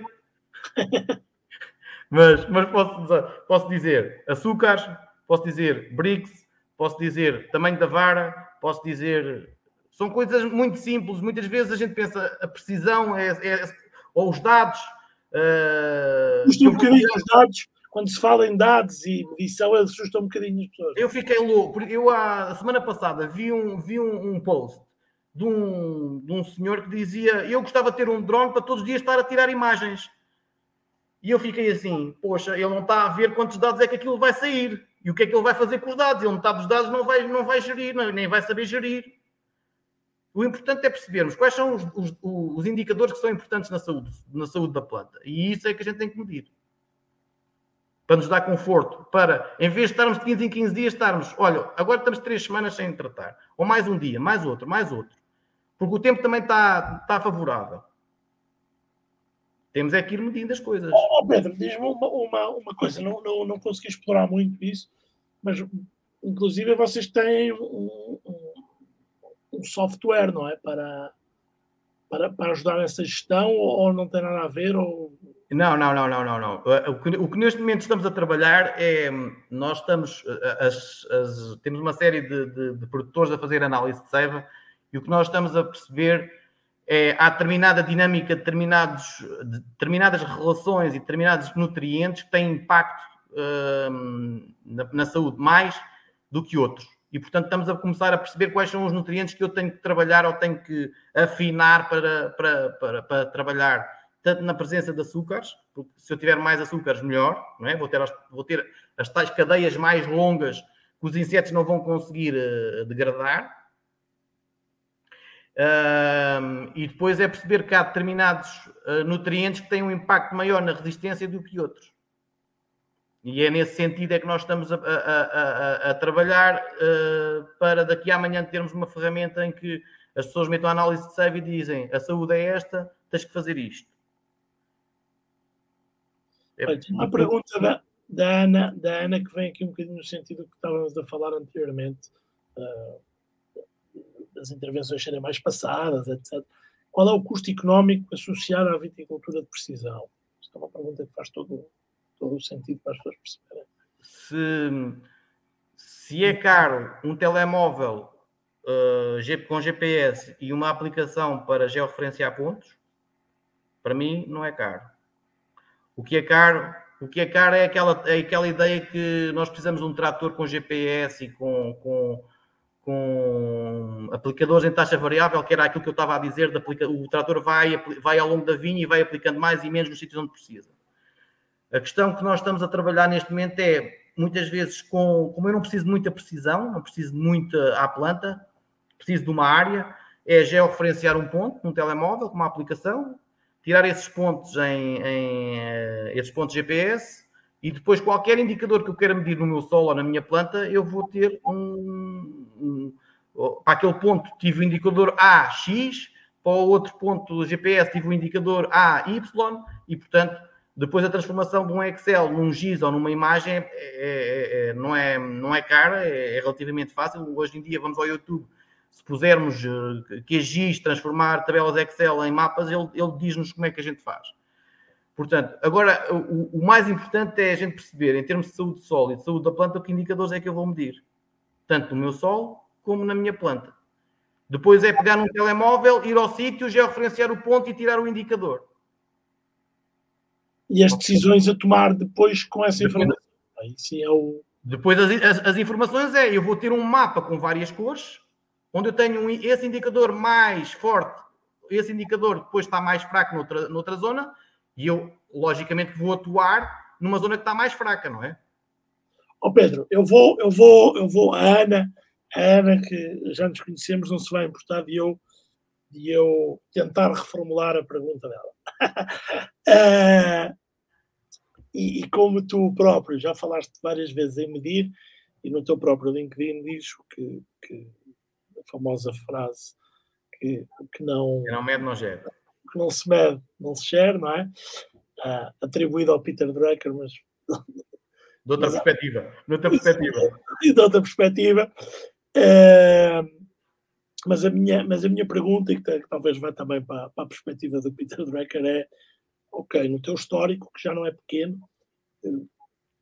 obviamente que cada propriedade tem as suas características, o momento que tu pegas, que vocês pegam numa propriedade, é diferente. Uma coisa é pegar numa coisa de início, outra coisa é, é outra, como estavas a falar do caso do, do António Pista, que esteve aqui, falou em ti, eh, e que conseguiram pôr começou a produzir mais cedo do que era do que, do que, seria expectável inicialmente, pelo menos por ele, porque eu sei, mas a minha, a minha questão é, ou seja, não indo a, a, a detalhes, é isto economicamente também é sustentável. Ou seja, tu chegas a um ponto, como qualquer negócio, que o que estás a investir em consultoria, em, em, em tirar uh, dados, etc., eh, em tempo, em, em, em estudo, converte-se em valor, não é? Logicamente, não é? Eh, eh, eu estou a medir, eu tenho, eu, eu tenho que ter uma reação depois à medição, não é? Se eu não tiver a reação, estou a perder dinheiro com a medição. A, a, a lógica de, de, uma medição é perceber está tudo bem, não está. O que não está, temos que fazer. E temos que mudar. E onde é que vamos mudar? Ok? E onde é que vamos intervir? ok? E logo aí à partida eu estou a focar algumas atividades numa determinada zona que não preciso fazer o chapa 5 ou trabalhar em toda a parcela de vinha. Ok? Agora, o, o António Pista é um caso pragmático, que é o, António, hum, aquilo que, ele, que, a gente diz, ele faz, não é? é? Uma coisa é nós chegarmos lá, olha, tem que fazer podem ver de agora. E ele vai e faz a poda verde em toda a vinha. Logicamente, eu costumo dizer, e o pai dele depois uh, refere muitas vezes, que é, é, costumo dizer assim: se você tiver, uh, sei lá, 10 lançamentos e veja 10 lançamentos como filhos, não é? Se eu tiver e tirar todos os 10 lançamentos e deixar só um, o crescimento e o, o, a alimentação desses filhos vai ser só para um. Esse um vai ser muito mais forte, não é? E então, uh, uh, muitas vezes, é esta, este tipo de, de, de, abordagem que depois faz as pessoas entenderem: ok, eu tenho que fazer este tipo de, de atividade e, e, e, reduzimos a entrada em produção, em vez de, de 3, 4 anos, reduzimos para 2. E aí o impacto uh, financeiro depois é tremendo, não é? Não tem que estar a 3 anos ou 4 anos à espera que, que dê as primeiras garrafas, não é? E isso é muito, isso é muito importante. Logicamente. Um exemplo excelente do impacto económico. Ah, sim, não, não, isso não tenho, não tenho dúvidas, isso não tenho dúvidas, não é? Tenho uma pergunta da Lúcia, que já fez, Lúcia Barbosa, que já fez aqui há um bocadinho. No seguimento do comentário do Galmeida, penso que a certificação em viticultura regenerativa tem inerente fazer agricultura biológica, mesmo que não esteja certificado em agricultura biológica, mas tem que comprovar as práticas agrícolas em biológico. Correto. Deixa-me ler, deixa-me ler. É, porque eu também me perdi. Não. Primeiro, viticultura regenerativa é uma coisa, viticultura biológica é outra, ok? Viticultura regenerativa, por exemplo, eu viticultura regenerativa posso usar azoto na vinha. E na, na, pelo menos para trabalhar com microbiologia. E na viticultura biológica eu não posso, não posso fazer. Ok? Portanto, não, não está inerente eu fazer viticultura regenerativa uh, ter a vinha em biológico, ok? É a outra parte da pergunta depois não perdi. A primeira. Sim, mas era, ia, nesse, ia, nesse, ia nesse sentido, sim. Ou seja, se eu quiser só certificar regenerativo, e eu acho que há uma entidade só aqui na IBE. Ia perguntar, na... ia perguntar exatamente isso. Se existe alguma entidade a certificar. Há uma entidade espanhola a certificar aqui para a Península Ibérica, uh, regenerativa. Algum uh. Se, se, ou seja, eu sou sincero, estou relativamente dentro do mercado, para não dizer um bocadinho mais relativamente, uh, e não vejo, ou seja, não é algo, ou seja, vê-se sustentabilidade, o programa de sustentabilidade da CVRA, o novo referencial, vê-se a certificação biológica, mas nunca vi, ou seja, um vinho, certificação regenerativa. Eu acho que há, já em Espanha já, já há vinhos. A família Torres eu penso que em Espanha, acho que é a família Torres que são os que estão mais adiantados em relação, em relação a isso. Uh, mas eu não preciso ser biológico para ser regenerativo. Não preciso. Aliás, o biológico é um, é um processo. É um, é um, eu tenho que cumprir determinados de, de determinadas uh, pressupostos. E só cumprindo esses pressupostos é que eu posso. E muitas vezes acontece é que eu uh, cumpro os pressupostos, mas são menos sustentáveis do que eventualmente os, os regenerativos, não é? Uh, há, essa, há, essa, há essa situação também, não é? Aqui uma pergunta do Rui Almeida, que é, numa propriedade, num vale rodeada por outras vinhas, qual a distância que deverá existir? Eu penso que o Rui se refere a uma situação precisamente em que as outras vinhas poderão estar a ser tratadas de outra forma, se isso... Que, que é que Primeiro tu tem que proteger. Primeiro tu tem que proteger com, com SEBs, com, com infraestruturas ecológicas para proteger do, da vizinhança, não é? Do, eventuais tratamentos que possam ter impacto na nossa. E depois é, uh, se tivermos uma sebe, sei lá, de 10 metros de largura, e se dermos mais 7 metros, 8 metros para voltador de trator, uh, portanto, são 18 metros. Fazendo as contas assim por alto. oh, oh, Pedro, uh, agora lembrei-me lembrei do, do Guterres, mas, mas sem, sem. E, e lembrei-me de outra coisa que vi no Facebook que, que, parecia que era um oráculo, que, mas, mas é política, não vou falar de política, mas algo que o Pedro sugeriu em fevereiro, sugeriste em fevereiro, e que aconteceu hoje. Não gosto dele, não gosto dele.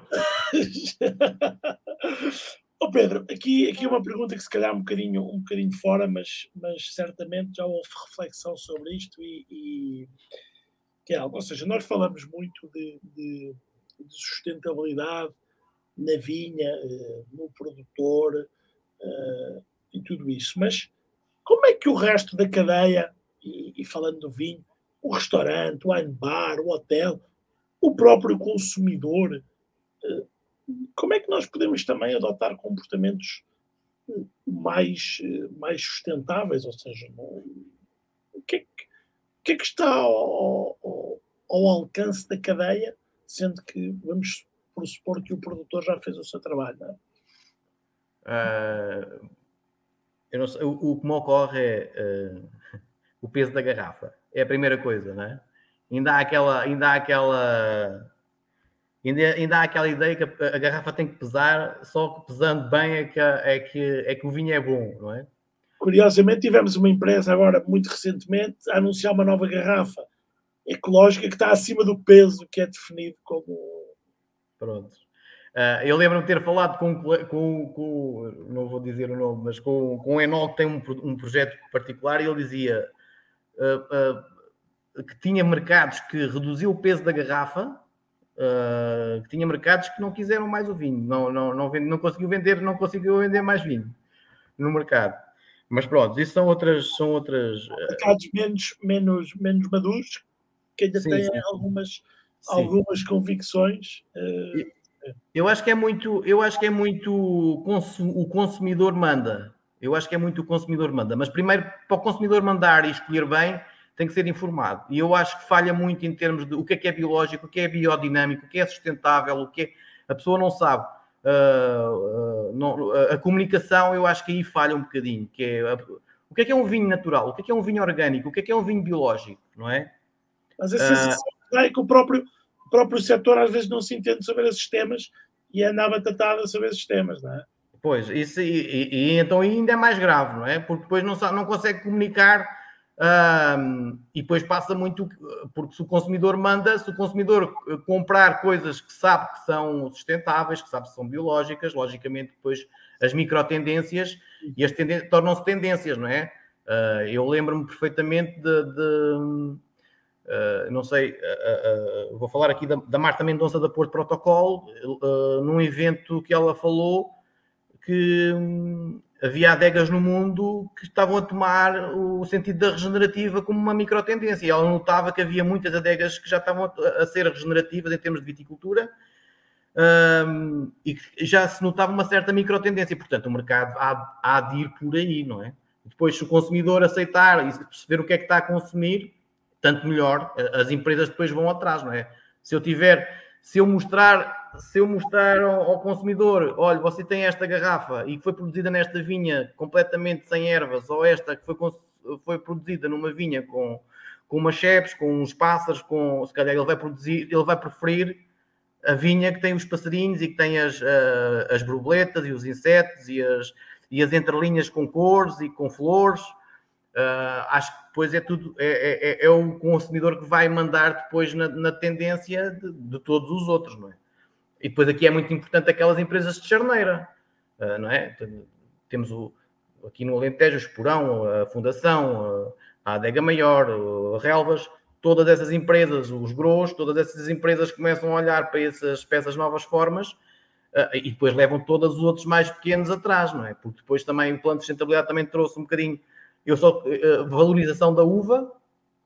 Quando a gente está a valorizar, quando estamos a comprar uva, estamos a valorizar a uva que é, está dentro do plano de sustentabilidade e, portanto, logo aí toda a cadeia vai mexer, não é? Porque querem entrar num tender em, lá em cima nos países nórdicos, isto depois é pescadinha de rabo na boca, não é? Eu acho que claramente estamos no bom, no bom, não sei, não sei o timing, mas estamos no bom caminho. Mas a Teresa Dias faz aqui uma pergunta que diz: os agricultores continuam a oferecer alguma resistência à agricultura regenerativa. O que está a condicionar essa resistência? E vou já juntar a próxima pergunta, estamos aqui a ficar. Aqui já, já, o Pedro já está aqui uma hora e meia aqui a responder. As escolas estão a preparar técnicos para este tipo de agricultura? Uh, primeira, primeira pergunta, a resposta é simples: é uh, uh, falta de formação. Primeiro, Uh, a segunda resposta da segunda pergunta é não. A academia está a ficar para trás em relação a estes assuntos. E quando a academia fica para trás e procura outras coisas, uh, é muito mais difícil depois entrar na, e, e, comunicar e, e formar uh, todo, toda a cadeia, toda a cadeia, a parte técnica, a parte das associações, a parte. Uh, isso é muito, é muito difícil quando a, academia não, não acompanha, não é? Logicamente. Oh, Pedro, queria fazer aqui, estava aqui a pesquisar uma coisa para, para, hum, para colocar aqui, mas quem quiser encontrar a Agro Sustentável, o Pedro 13, onde é que encontra? Nas redes? Além Nas vocês, redes? Estão, vocês estão em Évora, não é? Fisicamente? Estamos em Évora, sim. Estamos em Évora e depois nas redes estamos no LinkedIn, estamos no Instagram e depois no Facebook menos vou partilhar aqui hoje. Vou partilhar o Instagram e o, e o LinkedIn.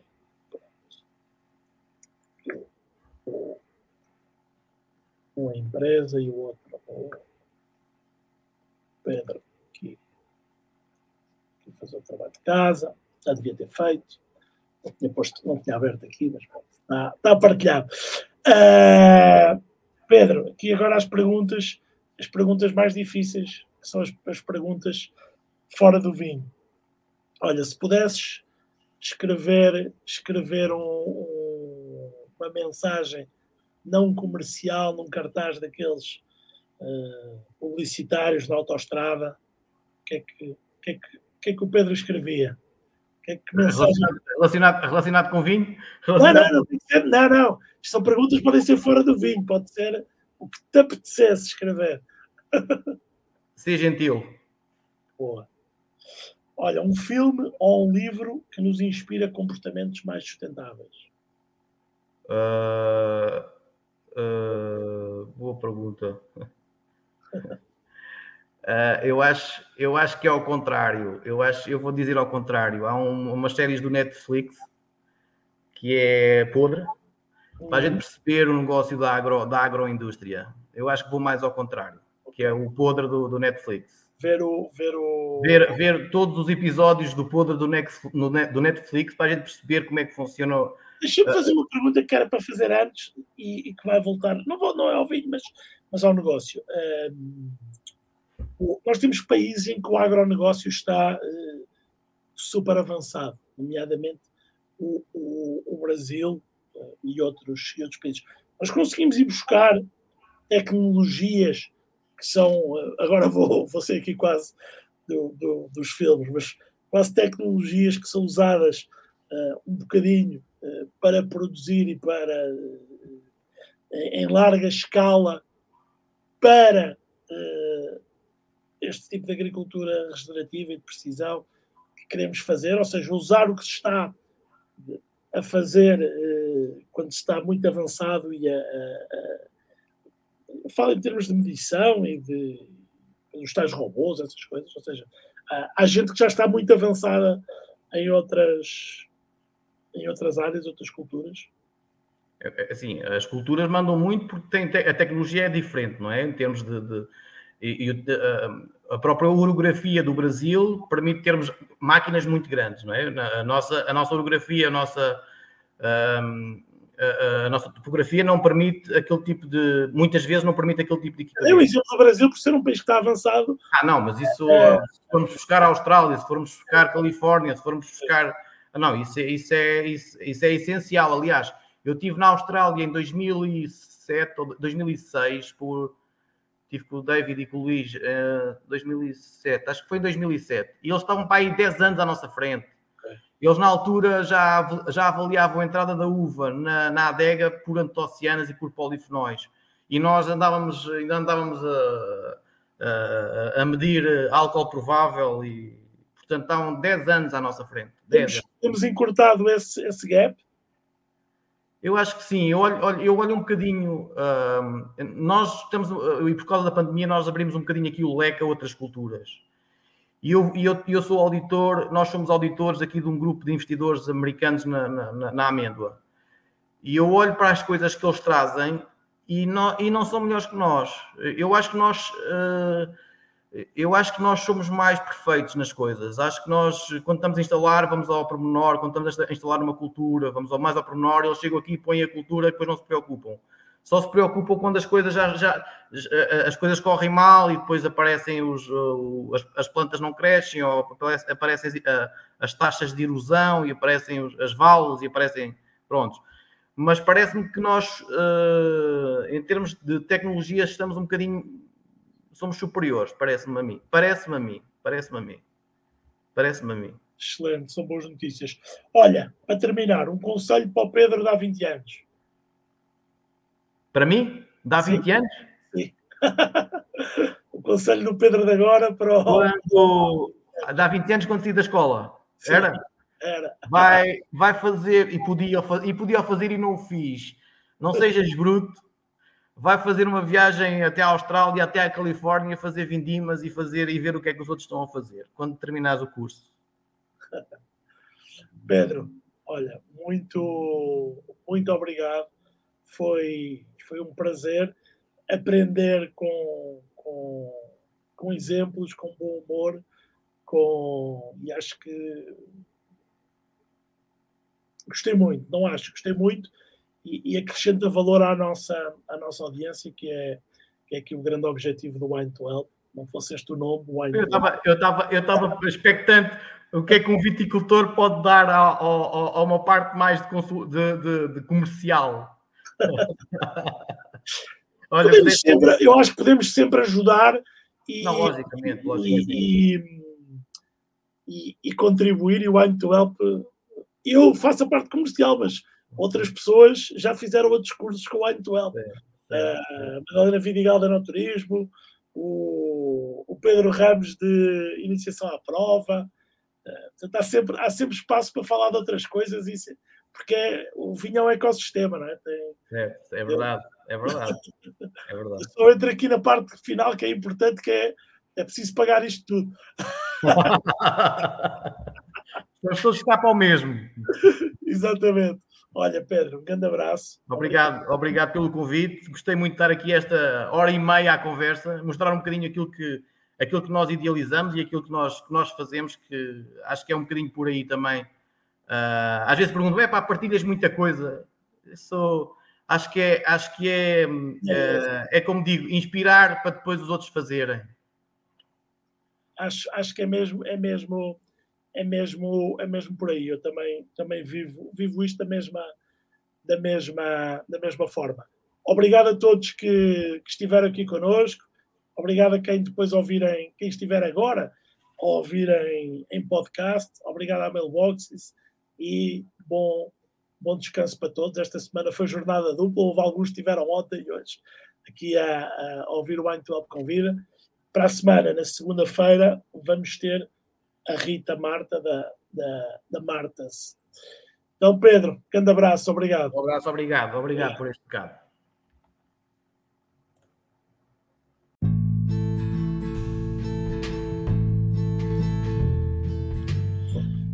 Este foi o podcast Wine to Help.